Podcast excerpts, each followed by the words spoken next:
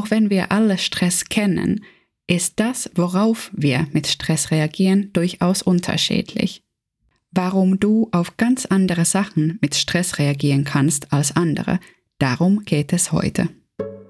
Hey und willkommen beim Podcast Stressbefreiung.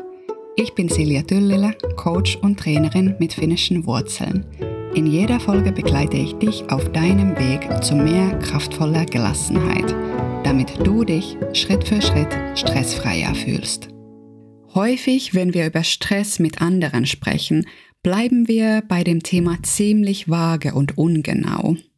Wir sagen Sachen wie ich habe so viel Stress gerade oder alles stresst mich gerade enorm oder vielleicht es ist schon wieder alles so stressig auf der Arbeit der Familienstress ist gerade richtig heftig. Oder vielleicht sagen wir auch einfach, du weißt schon, Stress. Alle, mit denen wir sprechen, können auch was darunter vorstellen. Sie haben sofort ein Bild davon, wie es sich anfühlt, gestresst zu sein. Und gleichzeitig ist es was erheblich Persönlicheres, was uns wirklich stresst. Und wir neigen ein bisschen dazu, Stress als so einen allgemeinen Titel, wie so eine allgemeine Wolke für alles zu nehmen, was irgendwie für uns anstrengend oder, oder halt eben stressig sein kann. Und doch ist es für jeden von uns unterschiedlich, worauf wir mit Stress reagieren. Und da ist es ganz schön mal hinzuschauen, was ist eigentlich der Unterschied zwischen Stress als Reaktion und Stressor als Stressursache. Sachen sich genauer, wirklich ganz, ganz genau anzuschauen, ist sowieso hilfreich, wenn du dich der Herausforderung Stress stellen möchtest. Oder vielleicht ist es auch mal an der Zeit, dass du die Herausforderung von Stress wirst. Auf jeden Fall, nicht alle von uns reagieren auf dieselben Stressoren gleich. Der Stressor ist ja das Ding, was dich stresst.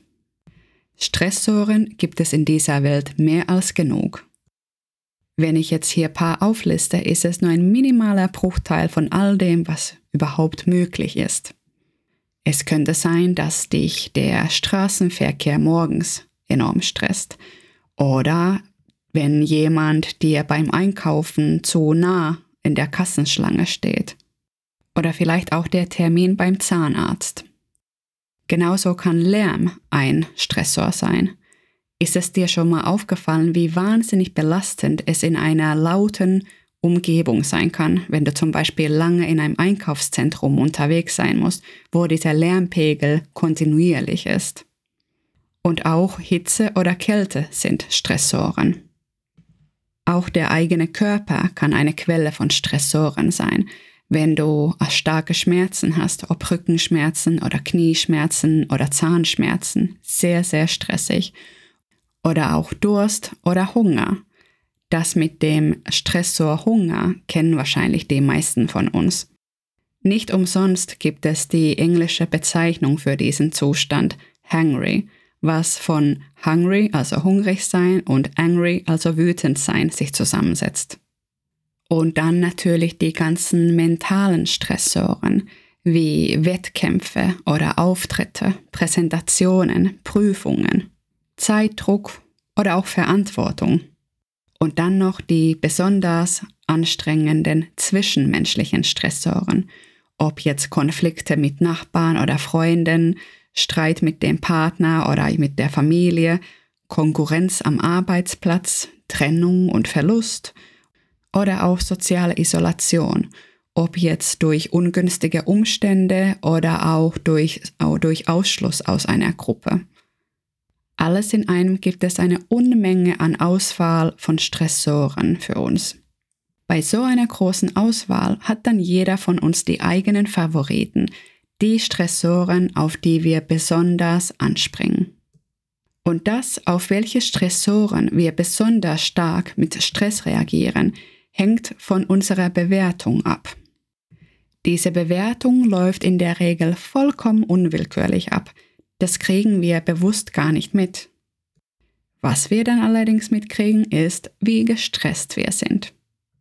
Diese Bewertung, ob der Stressor bei uns zum Stress führt, läuft über zwei Schritte. Und der erste Schritt ist die Relevanz. Wie wichtig ist dieser Stressor für uns? Wenn deine blitzschnelle, unwillkürliche Reaktion auf diesen Stressor ist, ach nö, ist mir egal, dann wird der Stressor dich nicht stressen.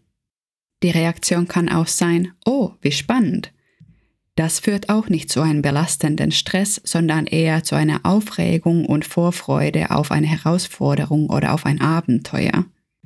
Wenn wiederum deine unwillkürliche Reaktion auf den Stressor ist, ach du Scheiße, dann ist die Grundlage für eine Stressreaktion da. Und dann geht es weiter mit dem zweiten Schritt der Bewertung von diesem Stressor.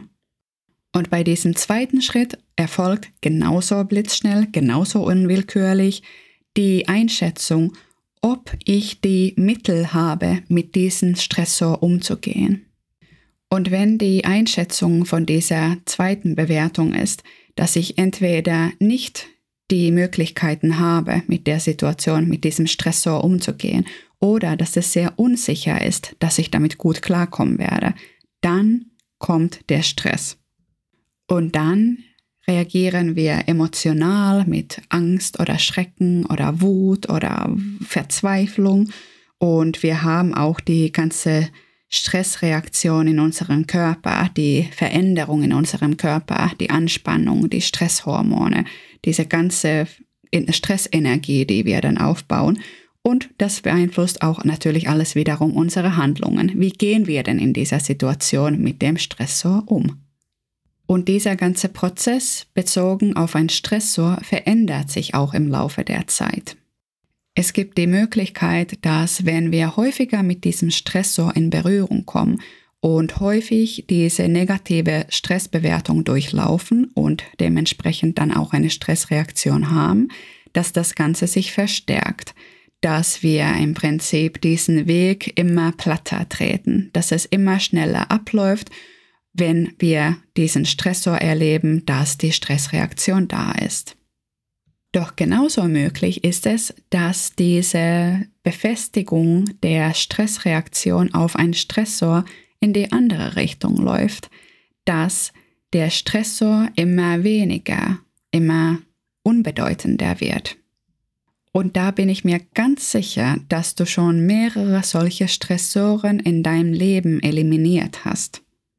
Und deshalb möchte ich dich heute fragen, mit welchen Stressoren kannst du heute total locker und gut umgehen, mit denen du das früher nicht konntest? Früher, ob jetzt als Kind oder Jugendliche oder auch in den letzten paar Jahren. Was sind es für Stressoren, die für dich vielleicht sogar ein Abenteuer heute sind? Und wenn du einen oder auch mehrere solche Sachen gefunden hast, mit denen du heutzutage total entspannt umgehst, wie hast du das genau geschafft, dass es sich positiv für dich verändert hat. Danke dir, dass du heute wieder mit mir dabei warst.